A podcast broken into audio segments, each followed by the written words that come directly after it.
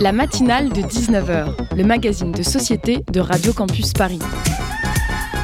On y parle de sujets sérieux, de sujets moins sérieux, de ce qui se passe en Ile-de-France et de débats pas forcément consensuels.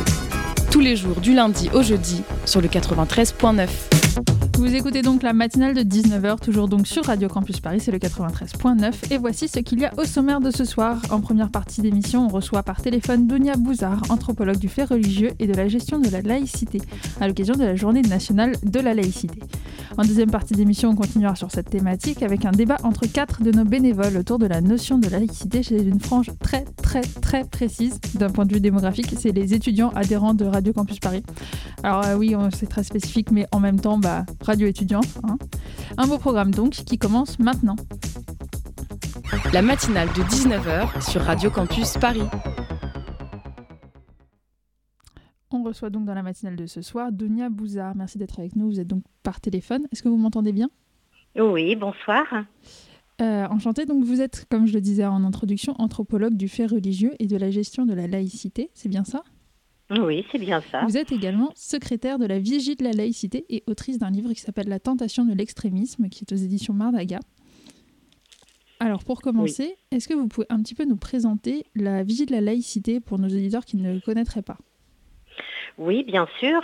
Euh, l'association La Vigie de la laïcité regroupe euh, Oh, je peux dire, je pense, euh, les plus éminents chercheurs français, mais aussi internationaux, qui se sont réunis en comité scientifique pour veiller que la laïcité ne soit plus manipulée pour des buts idéologiques politiques qui déforment comment dire son tronc juridique puisque la laïcité c'est pas une opinion c'est un système juridique qui a été mis en place au niveau européen et bien sûr au niveau national et qui garantit normalement que chaque citoyen puisse avoir sa propre, son propre opinion à condition qu'il euh, n'entrave pas celui de l'autre et l'ordre public. Mais on parle de système juridique et actuellement, la laïcité est devenue un petit peu un mot valise où les discours politiques euh, font parler ce mot comme ils ont envie qu'il parle. Et euh, la vigie de la laïcité, tous ces chercheurs, ces intellectuels se sont unis pour faire une vigilance et qu'on reste bien dans les clous de l'état de droit, puisqu'on est dans un état de droit, en tout cas pour le moment. vous avez évoqué l'instrumentalisation de la notion de laïcité, on y reviendra, hein, bien évidemment, c'est une question clé euh, autour de la question de la laïcité. Euh, et vous avez évoqué aussi rapidement la définition de la laïcité. Est-ce que vous pourriez donner une définition précise de ce que c'est la laïcité au sens juridique tel que la vigile, euh, la vigile la laïcité l'entend? Oui, alors c'est pas tel que la vigie de la laïcité l'entend. Je crois que la loi, il faut revenir aux lois. La loi en France euh, explique dans son article premier que la République garantit la liberté euh, de conscience. Euh, vous savez, c'est pas habituel qu'on nous dise que la, République garantisse quelque chose. Donc c'est vraiment un principe fondamental très fort. et bien sûr, les limites, la, loi pose tout de suite les limites de la liberté de conscience de chaque citoyen, de la manifestation de la liberté de conscience de chaque citoyen dans euh, le respect de l'ordre public et le respect de celui de l'autre, c'est-à-dire que la laïcité est basée sur un principe de réciprocité, ma liberté s'arrête où commence la tienne, et, vice-versa. Ça veut dire aussi qu'on ne doit pas imposer sa conviction à l'autre, ça veut dire, euh, euh, si on va un petit peu au-delà du texte juridique, que je peux être à la fois croyant et laïque si je n'impose pas ma croyance à tout le monde, mais je peux aussi être athée et non laïque. Euh, si je veux imposer euh, ou euh, disons, je souhaite que tout le monde devienne athée ou que je considère que tous les gens qui sont croyants sont au mieux des gens un peu simples d'esprit et au pire des névrosés. Donc voilà, être laïque philosophiquement, ça veut dire qu'on euh, a sa propre liberté, mais qu'on est toujours dans cette recherche d'équilibre et euh, de, réciprocité. Ça veut dire aussi en France, puisque en France on a un système spécifique, que pour garantir euh, cette grande diversité des citoyens, Le texte demande à l'État d'être neutre, de ne pas reconnaître de culte. Ça ne veut pas dire que l'État ne veut pas entendre parler de religion, ça veut dire que l'État ne finance pas de culte et qu'il y a une séparation stricte entre le politique euh, et les cultes et les églises, que les églises ne se mêlent pas de politique et que le politique ne se mêle pas des dogmes religieux. Alors, pour euh, incarner ce principe qui est partagé par d'autres États, la France a une spécificité. Elle demande à tous les gens qui travaillent pour l'État de ne pas montrer ses convictions. Elle demande ce qu'on appelle une neutralité d'apparence.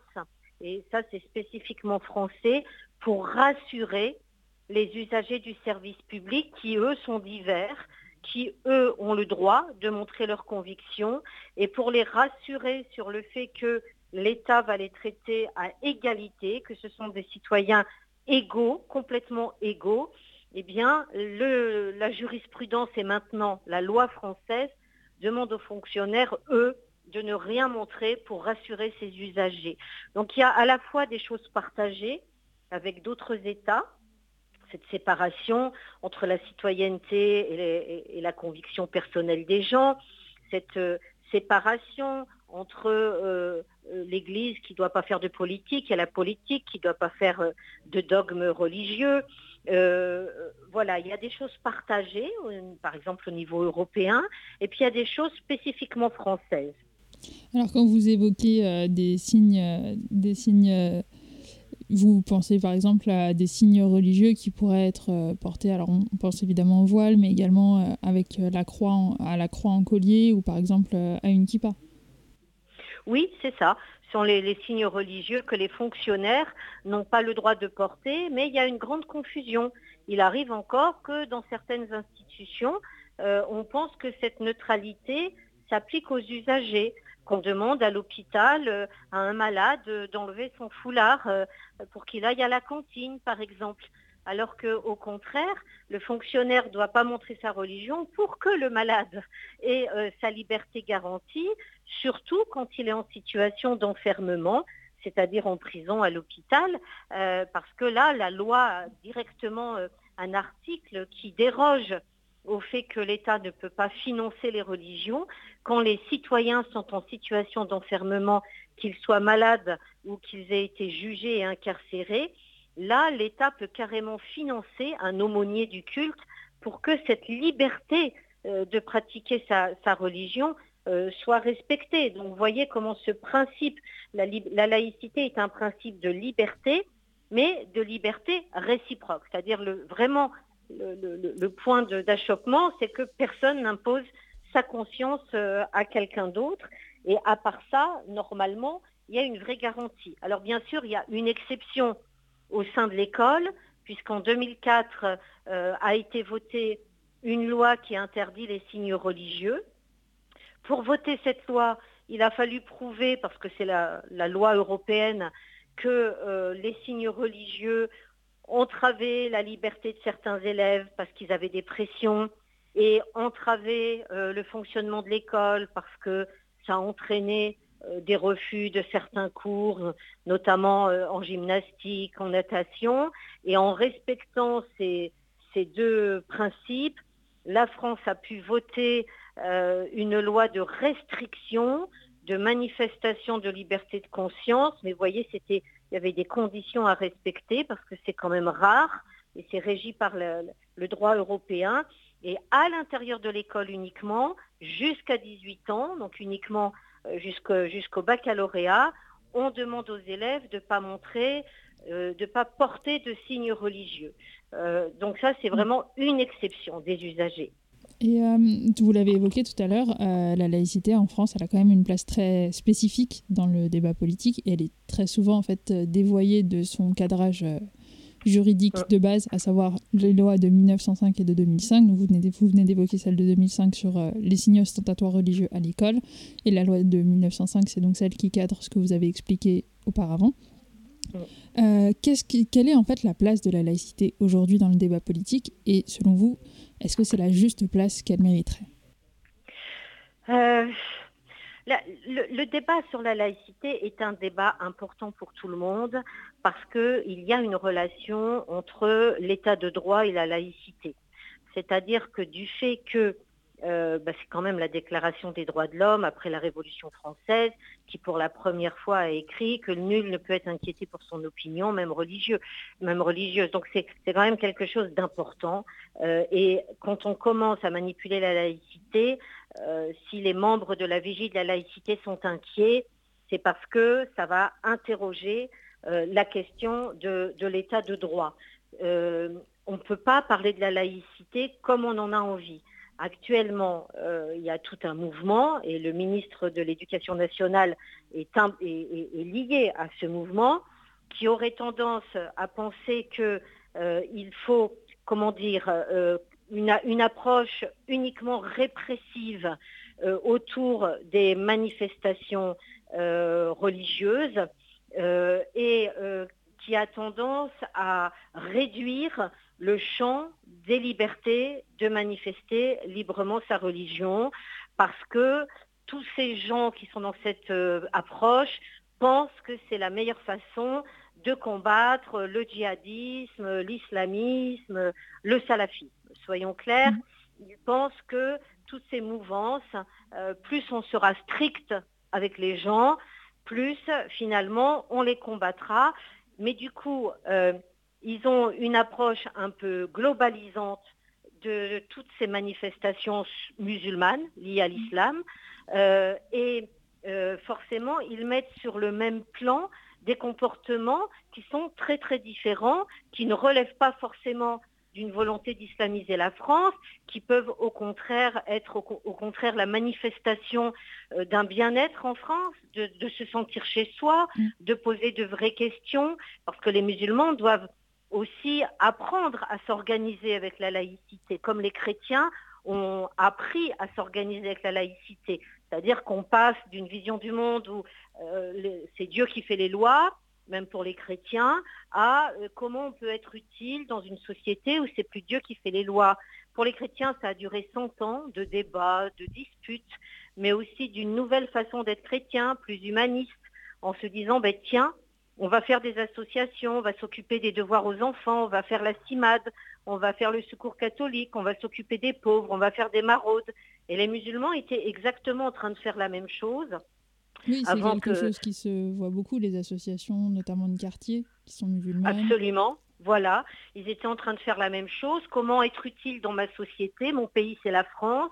Je suis d'éthique musulmane. J'ai donc envie d'être utile aux autres je vais m'occuper de tous les enfants du quartier, je vais faire une association de boxe pour combattre la délinquance et la drogue, je vais, voilà. Et, du coup, cette approche de rigidité laïque, soi-disant laïque, qui consiste non plus euh, à la réciprocité, mais euh, à une espèce de suspicion permanente sur chaque musulman, euh, qui dès qu'il s'engage socialement serait finalement un, djihadiste en, dissimulation et qui serait là en train de faire un projet pour islamiser la France, eh bien forcément ça ralentit, ça ralentit le pluralisme et le et, comment dire, ça, provoque un peu le contraire de ce que ça voudrait, de, ce que ça poursuit.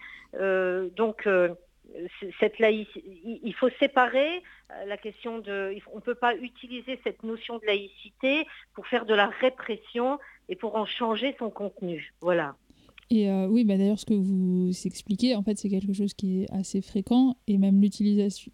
Il y a souvent dans des, dans des polémiques pour euh, discréditer des gens, on cite leur rapport quand, quand, les personnes sont musulmanes à des associations musulmanes. par exemple, le rappeur Medine qui a été très critiqué euh, par l'extrême droite, parce qu'il était notamment lié à une association euh, musulmane dans, son, dans son, sa ville d'origine, Le Havre. C'est quelque chose qu'il a pu subir. Absolument. Dès qu'on veut, alors que pour euh, un chrétien, on va maintenant maintenant accepter ça comme au contraire un, vrai engagement social de l'ordre de la valeur universelle, faire du bien, s'occuper des pauvres. Quand il s'agit des musulmans, euh, les représentations négatives sur l'islam l'emportent les gens imaginent que l'islam par essence est une religion prosélyte, archaïque et violente. Et du coup, les mêmes comportements de la part de musulmans sont tout de suite perçus comme un danger pour la République, tant bien même que le musulman qui a créé, qui s'est engagé dans cette association, l'a fait au contraire, parce qu'il veut s'engager au sein de la République, parce qu'il fait confiance à la République, parce qu'il sait qu'il est dans un état de droit, euh, qu'il il a grandi avec ses valeurs ici, mais qu'il euh, sait qu'il ben, doit être un bon citoyen. Et si pour lui, dans son cœur, c'est pour être fidèle aux valeurs musulmanes, comme les chrétiens vont s'engager socialement pour être fidèles au comportement de Jésus à leurs valeurs euh, catholiques, ça reste un engagement positif normalement. Or là, il y a une espèce de chasse aux sorcières. Il y a une espèce de chasse aux sorcières et, voilà, on dit que dans le sport, euh, ils s'entraînent tous pour faire le djihad. Euh, on dit que pour les devoirs, c'est pour euh, convertir tous les enfants. On dit que quel que soit le, champ d'action du musulman, mais c'est assez grave pour nous parce que on travaille dessus depuis longtemps et on a étudié comment les chrétiens sont devenus humanistes. Et s'il n'y a pas ce mélange, si jamais on ne laisse pas les gens euh, s'investir dans le champ social, se mélanger avec d'autres qui ont d'autres visions du monde, avec des autres, des chrétiens, des juifs, des athées, etc., dans des actions communes, des actions sociales communes, ben, euh, du coup, euh, on ne peut pas non plus réorganiser sa façon de croire avec la laïcité pour pour réorganiser un nouveau, une nouvelle façon de, comprendre l'islam dans un pluralisme laïque, faut-il encore pouvoir être citoyen à part entière? C'est à chaque fois qu'on fait un pas. Ouais. Euh, voilà. Bah, du coup, on va, on va marquer une petite pause euh, musicale et on vient tout de suite après ça. D'accord.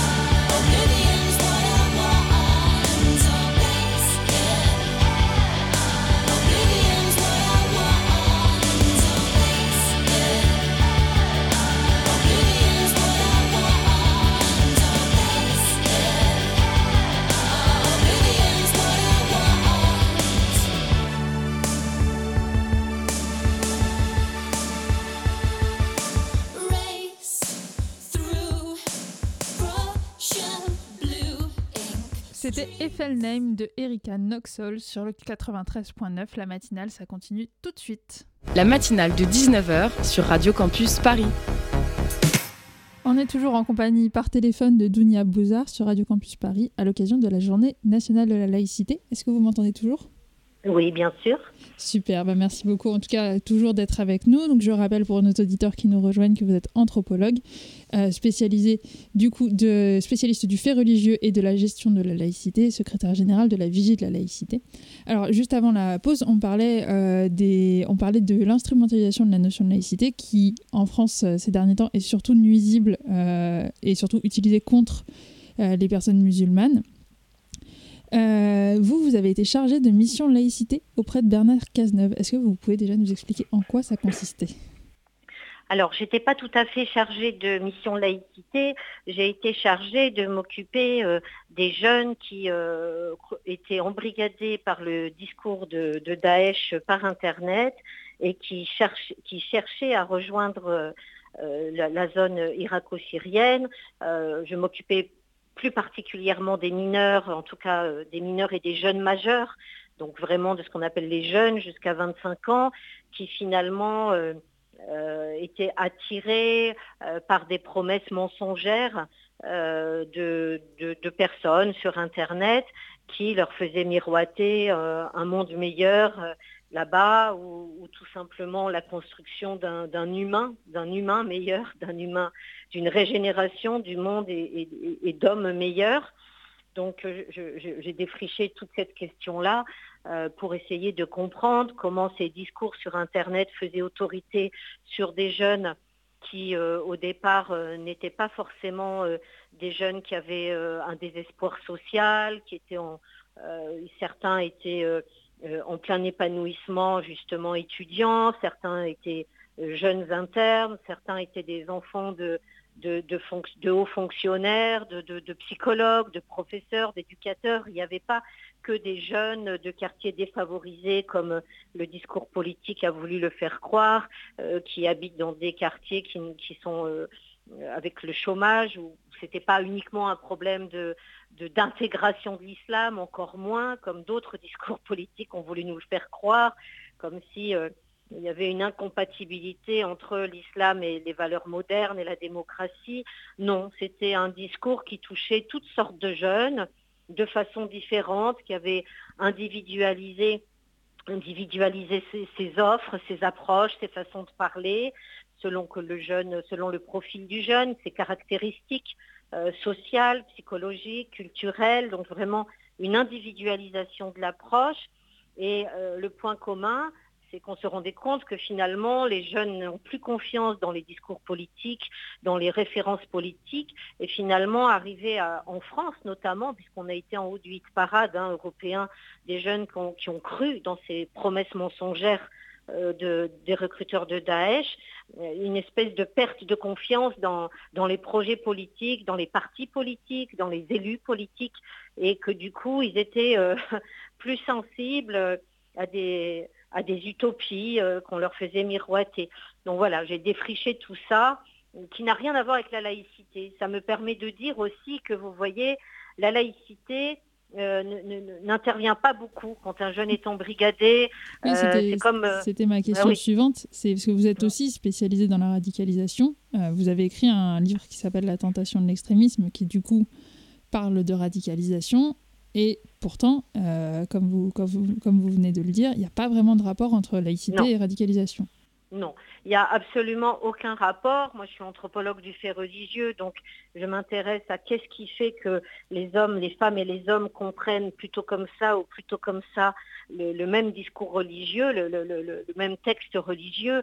Donc, je suis au sein de mon métier quand je parle des gens qui vont bien, qui ont un rapport apaisé, qui se ressourcent avec leur religion, mais aussi que je parle quand j'étudie les gens qui euh, vont à leur propre perte ou à la perte des autres euh, avec un, discours religieux et qu'est-ce qui fait que ce discours qui leur dit euh, qui, les, qui, les, pousse à la haine, à la violence, à la banalisation de la violence et, aussi au sacrifice personnel, face autorité sur eux. Mais ça n'a rien à voir. Et le gouvernement fait de grosses erreurs en pensant euh, que rigidifier la laïcité, euh, ça va désamorcer euh, les idéologies extrémistes, qu'elles soient l'idéologie extrémiste, elle se construit au contraire sur un sentiment de persécution. Donc plus il y aura une répression, il y aura un amalgame entre les musulmans pratiquants et entre les musulmans qui sont dans un discours d'extrémiste, d'extrémisme violent, plus il y aura un amalgame, plus on fera la chasse euh, aux gens qui vont prier ou qui pratiquent le ramadan ou qui demandent des repas euh, avec leur viande, comme, normalement c'est tout à fait permis.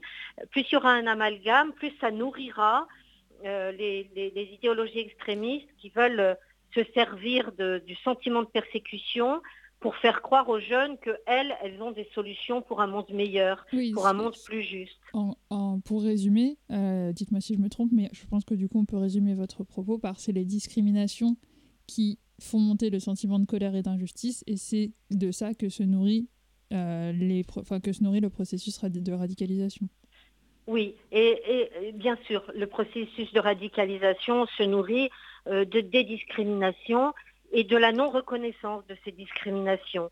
Et comme en plus en France, on a une devise forte d'égalité, de liberté et fraternité, si on n'ouvre pas des espaces où on peut déconstruire euh, des fois nos dysfonctionnements, le décalage entre la devise de la République et son application dans tel ou tel quartier, dans tel ou tel domaine, si on ne laisse pas la parole, eh bien finalement les idéologies extrémistes, qu'elles soient djihadistes ou néo-nazis d'ailleurs, qui montent énormément en ce moment, n'est-ce pas et qui a eu euh, une dizaine d'attentats désamorcés. J'aimerais quand même euh, le rappeler parce que les médias n'en parlent. Le ah dernier hein. datant d'hier, hein, on peut le rappeler. À Niort, il y a un musée à la gloire du Troisième Reich qui a été découvert avec notamment des grenades et des armes à feu. Absolument. Donc, ça, pendant le Covid, toutes les idéologies extrémistes en ont profité pour se fortifier, parce que plus il y a un climat d'angoisse, plus les gens ont besoin de repères avec des recettes.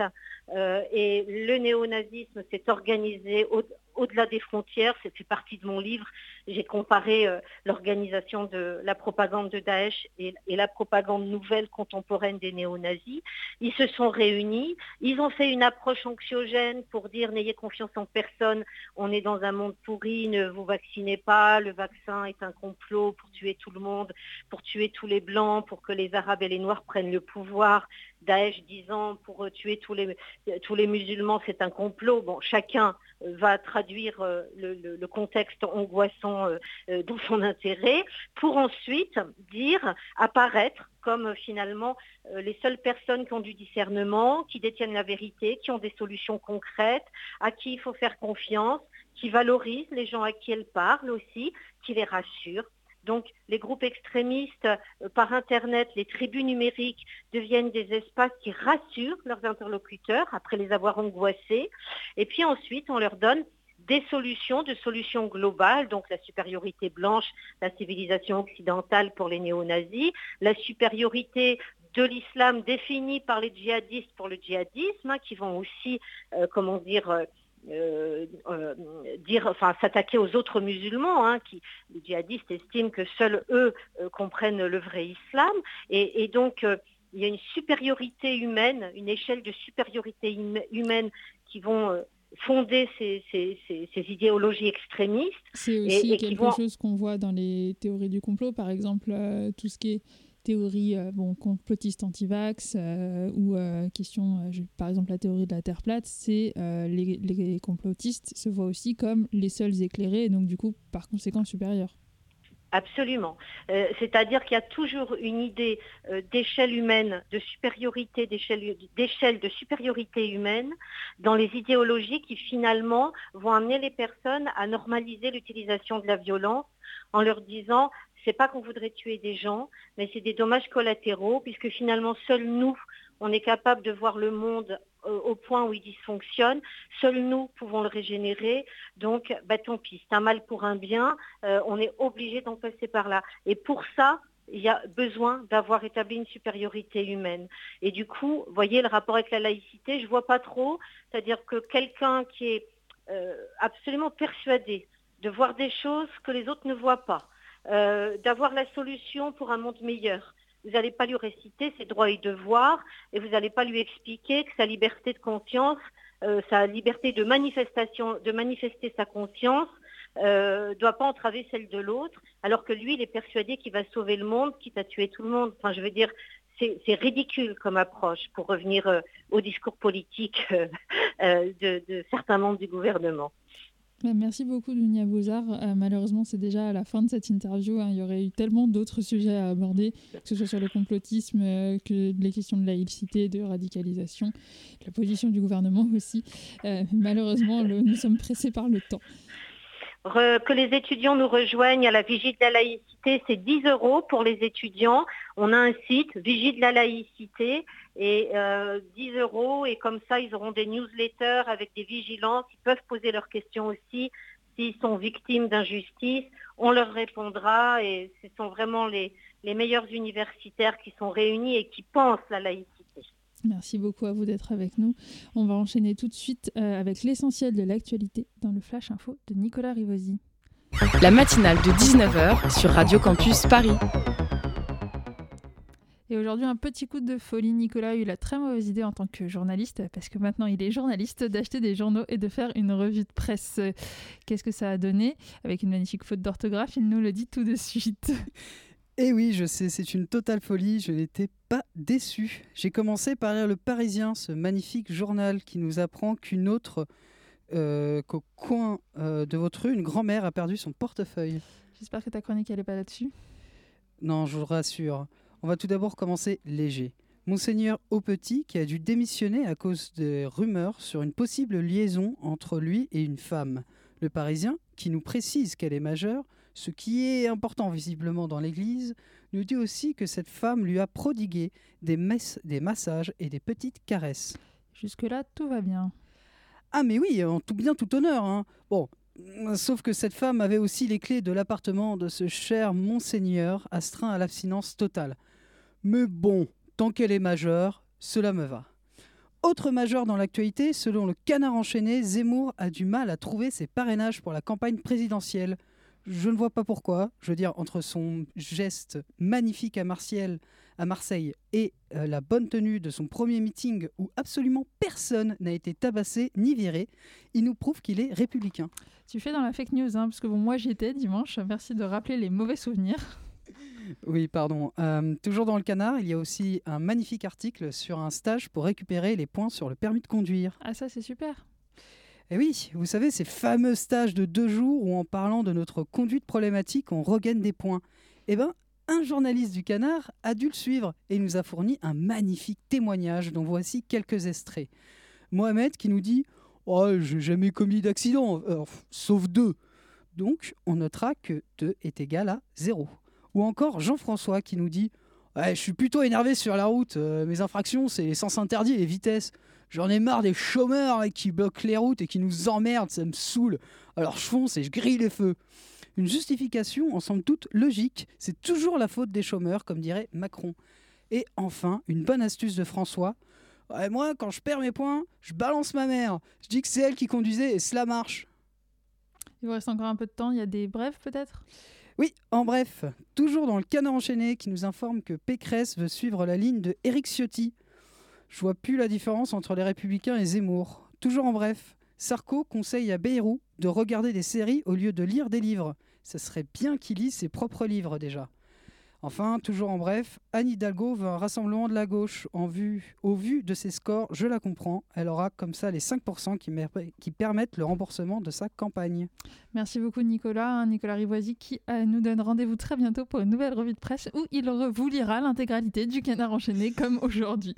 Alors euh, bon, après ce magnifique moment avec Nicolas, on va se retrouver après un petit morceau Blame Game de Kenny West.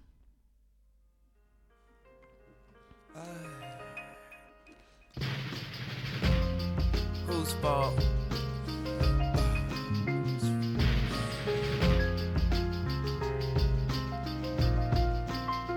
Let's play the blame game. I love you more. Let's play the blame game for sure. Let's call our names, names. I hate you more. Let's call our names, names for sure. I'll call you bitch for sure. As a last resort and my first resort. You call me motherfucker for long. At the end of it, you know we both were wrong. But I love to play the blame game. I love you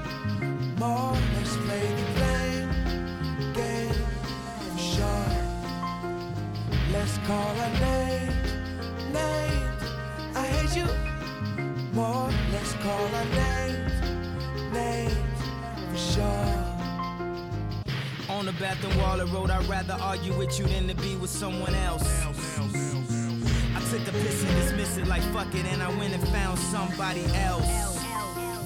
Fuck arguing or harvesting the feelings, yo, I'd rather be by my fucking self.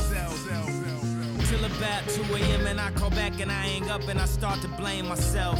Somebody help. Let's play the blame game. I love you more. Let's play the blame game for sure.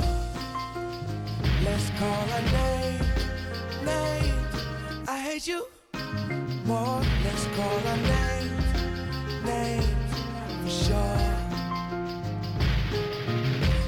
perfect, but you made life worth it.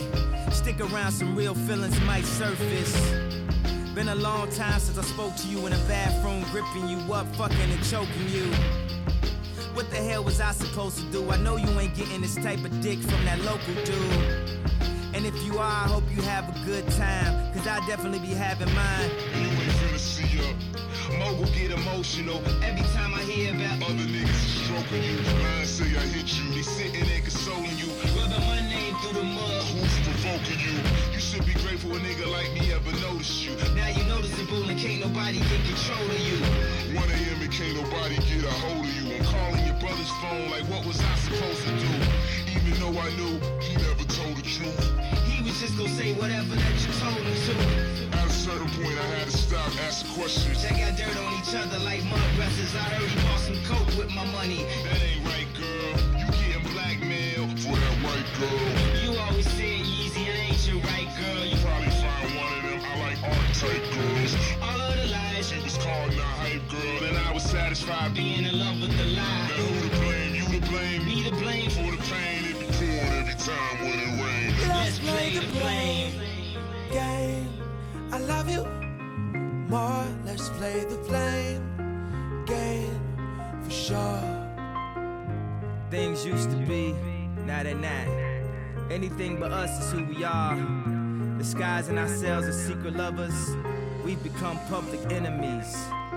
We walk away like strangers in the street, gone for eternity.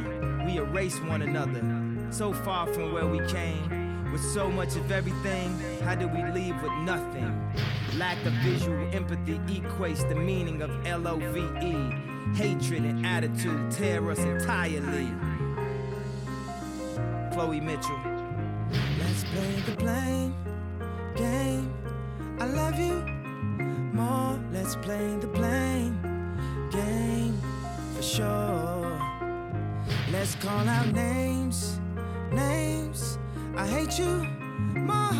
Let's call out names, names for sure.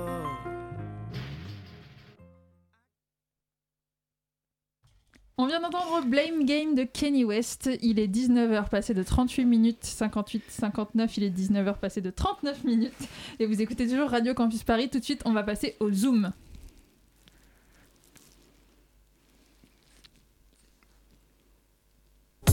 Le Zoom, dans la matinale de 19h.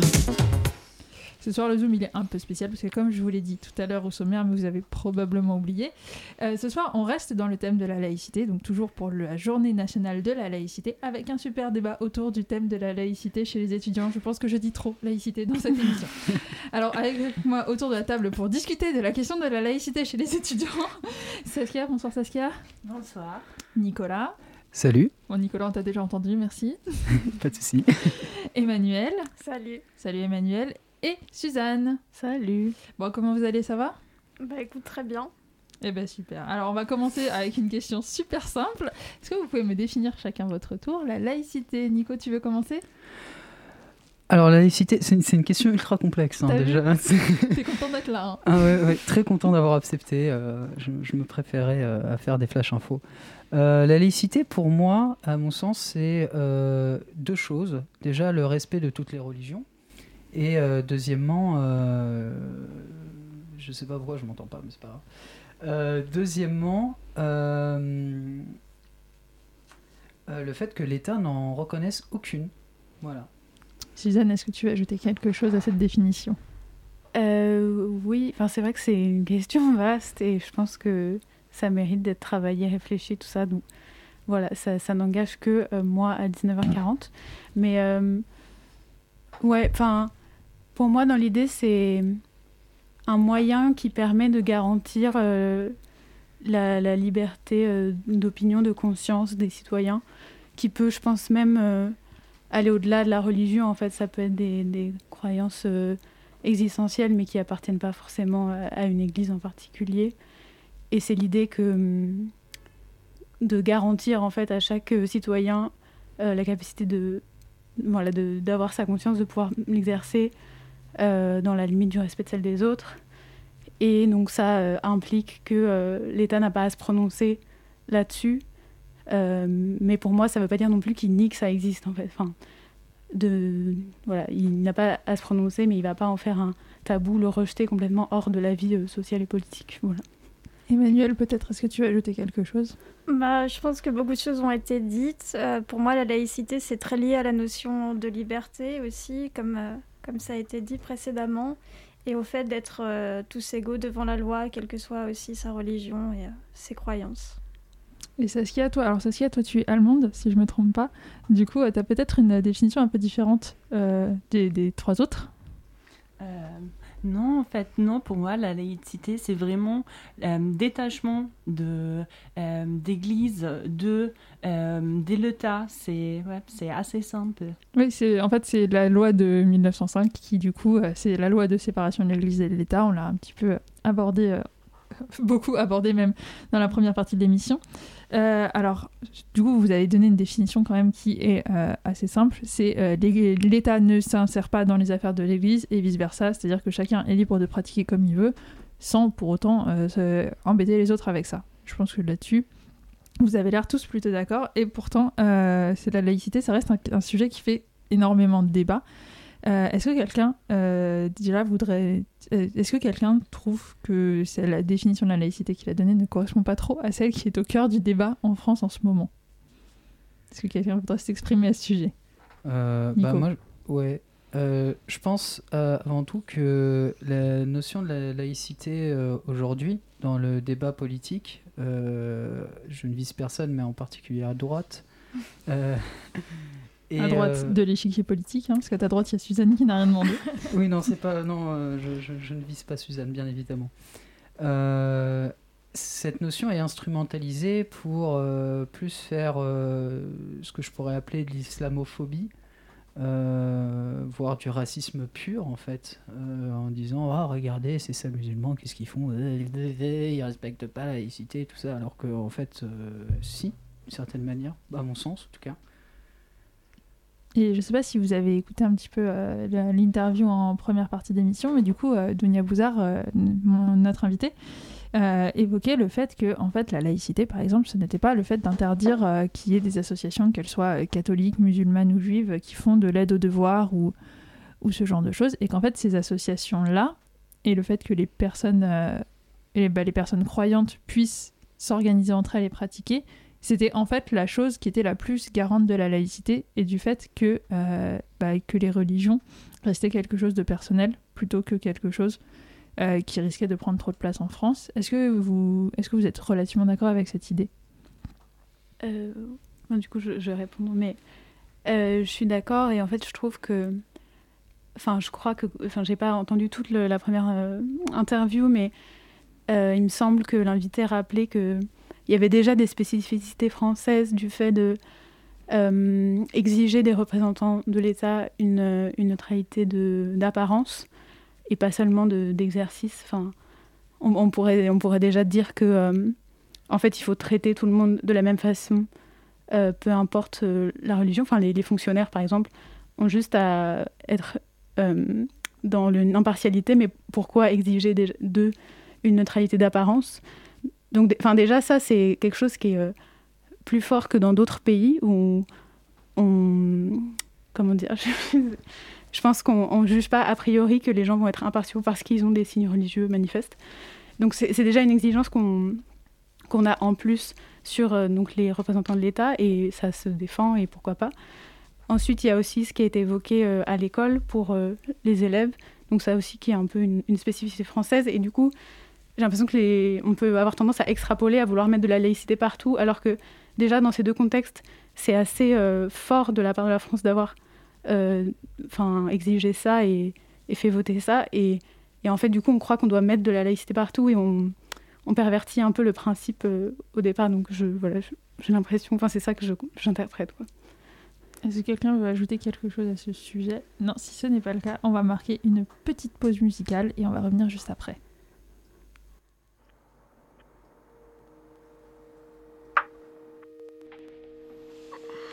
What if my baby started running? What if she swallowed all her seed? What if I hate who I'm becoming? And my young heart never runs free. What if the sparrows die free That the die the atmosphere. What if my tired arms were squeezing at a moment held so dear. I'm just afraid that I'm failing. I'm just afraid that I'm done. I'm just afraid that I'm washed up and dried out, and the water ain't gonna save me.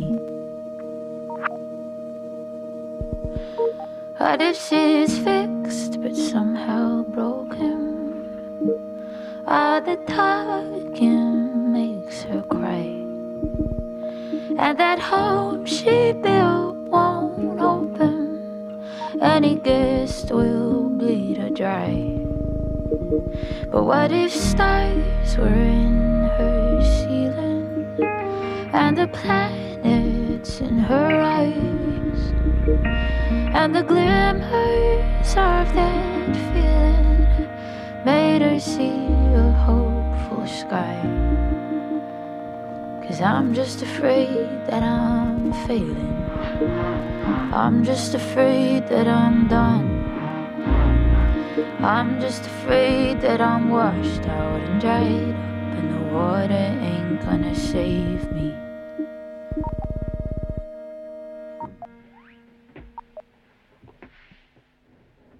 C'était Baby de Oh Wonder sur Radio Campus Paris. Il est 19h48 et tout de suite, on continue le super débat du Zoom. La matinale de 19h sur Radio Campus Paris. Donc toujours dans ce Zoom à l'occasion de la journée nationale de la laïcité, on est dans un super débat entre quatre bénévoles de Radio Campus Paris, donc Nico, euh, Suzanne, Emmanuel et Saskia. Alors, juste avant qu'on passe à la musique, Suzanne euh, évoquait la spécificité française euh, de certains aspects de ce qu'on appelle la laïcité en France, notamment le fait que les, fonctionnaires n'ont pas le droit d'avoir de signes ostentatoires religieux et que euh, les signes ostentatoires religieux sont interdits à l'école. Saskia, toi, du coup, tu es allemande. Est-ce que c'est le cas en Allemagne Je ne suis pas sûre si c'est le cas en Allemagne parce que le truc est que en Allemagne, hier, ils ont voté le euh, cher. Et quand tu. Euh, Angela Merkel, elle a dit au revoir ou adieu. Et le nouveau cher, euh, quand il était voté, il a aussi dit oui avec la force de Dieu. Et. En Allemagne, il y a souvent des débats aussi par rapport de la France. Et mais c'est même si la France est euh, laïque, euh, que c'est pris euh, pour être en fait islamophobe. Et euh, par exemple, si on compare la France avec les États-Unis, alors euh, les États-Unis, c'est pas un pays laïque. Euh, quand, on, quand on devient président des États-Unis, on jure, sur, on jure sur la Bible. Alors en théorie, on pourrait jurer sur le Coran ou la Torah, mais il n'y a jamais eu de président des États-Unis juif ou musulman. Est-ce que vous pensez que le modèle américain est plus pertinent que le modèle français ou le contraire? Et selon vous, pourquoi? Si quelqu'un veut. Nico?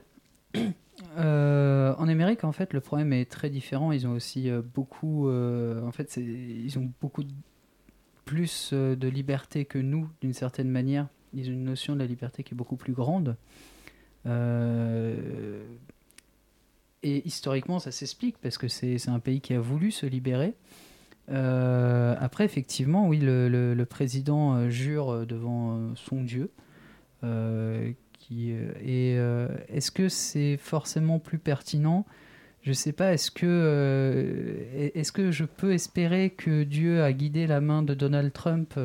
Je n'espère pas, sincèrement. En tout cas, ça m'embêterait beaucoup. Est-ce que c'est plus pertinent d'une certaine manière est-ce que ça nous dérange véritablement que, euh, que la meuf de la Sécu euh, ait un voile ou non? Je ne pense pas. Euh, de toute façon, je la détesterai quand même parce que les délais sont trop longs. Je voudrais aussi qu'on parle un petit peu d'actualité, histoire de conclure ce débat. Je ne sais pas si vous avez vu, mais il y a une artiste suédoise qui s'appelle Anna von Oswolf, je ne suis pas sûre de bien prononcer ça, qui est chanteuse, pianiste, organiste, autrice contre-positif. Elle fait du métal et du rock euh, expérimental. Euh, et elle était programmée pour un concert dans une église mardi soir à Nantes et, euh, et à Paris euh, par- dans la foulée.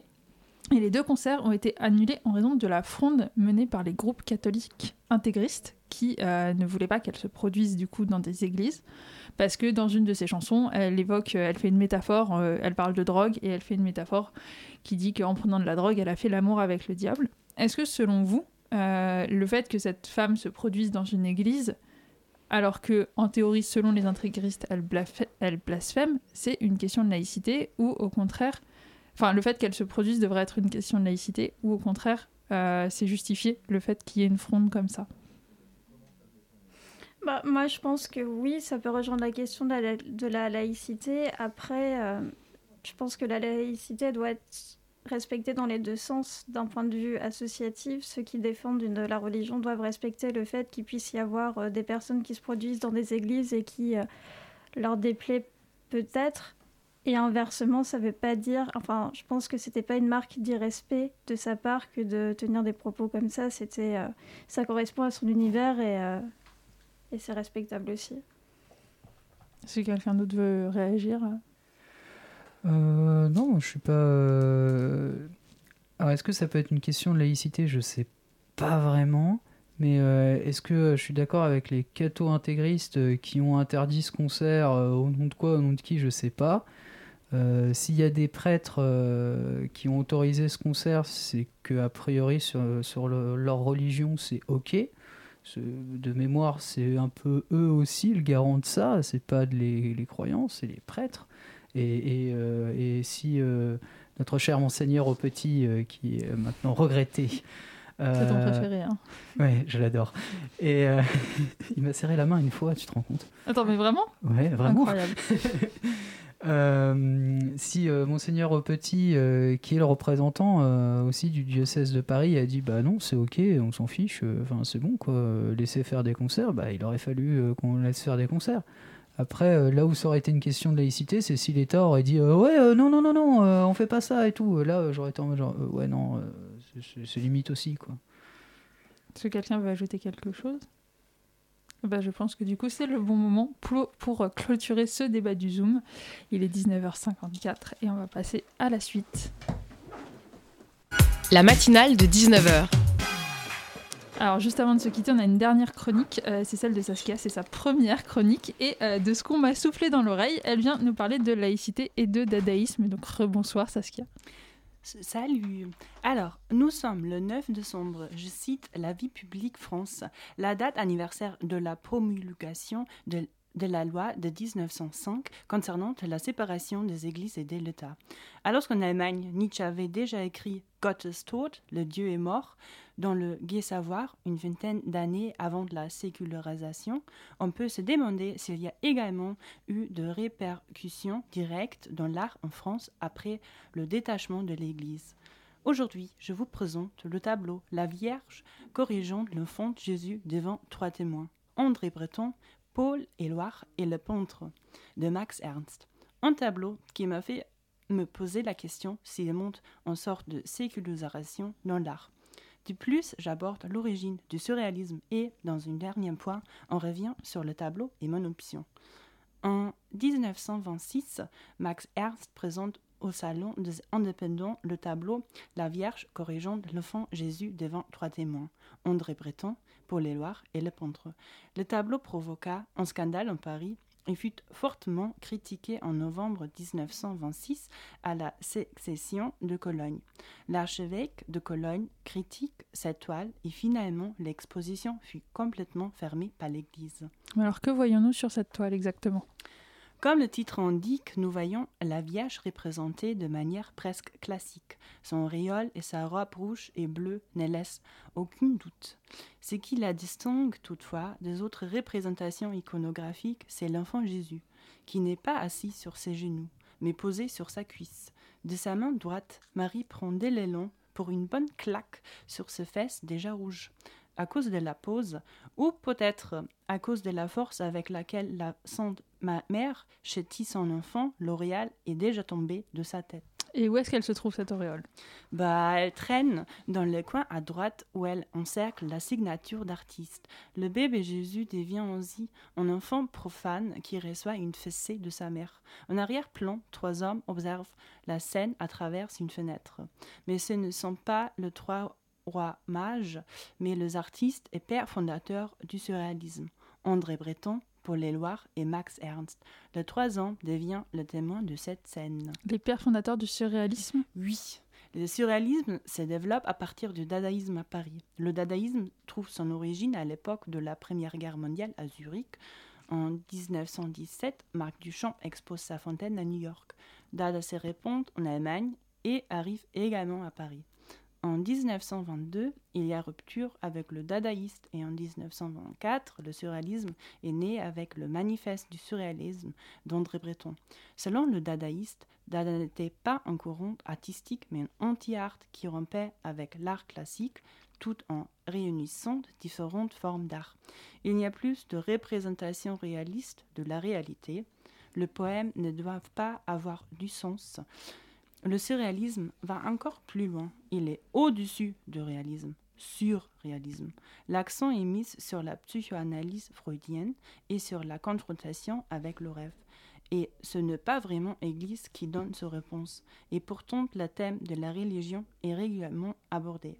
Francis Picabia a ainsi publié en 1920 le livre Jésus-Christ Rasta Coerc je cite en part du troisième chapitre.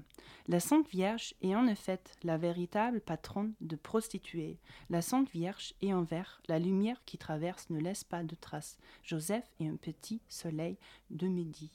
La question de savoir si la laïcité est aussi manifestée dans l'art n'a malheureusement pas fait l'objet de recherches approfondies dans le monde académique, mais on pourrait presque penser que tout comme l'État se détache de l'Église en 20 d'années avant la création de ce tableau, Max Ernst détache le petit Jésus à l'aréole perdu pour au moins le moment de sa punition de l'Église. Merci beaucoup Saskia pour ta première chronique. Alors c'est déjà l'heure de rendre l'antenne. Hein. Merci de nous avoir écoutés dans cette émission spéciale à l'occasion de la Journée nationale de la laïcité. Cette émission a été préparée par Hugo Leroy, elle a été réalisée par Elisa Felias et moi je m'appelle Daphné Deschamps. Alors euh, pendant le débat autour de la table il y avait donc euh, Nicolas, Suzanne, Emmanuel et Saskia. La matinale vous quitte pour ce soir et vous dit à lundi, hein, parce que je vous rappelle qu'on ne travaille pas le vendredi. En attendant, ne débranchez pas votre poste tout de suite car ce soir vous avez rendez-vous avec l'émission Numérix. Belle soirée sur le 93.9.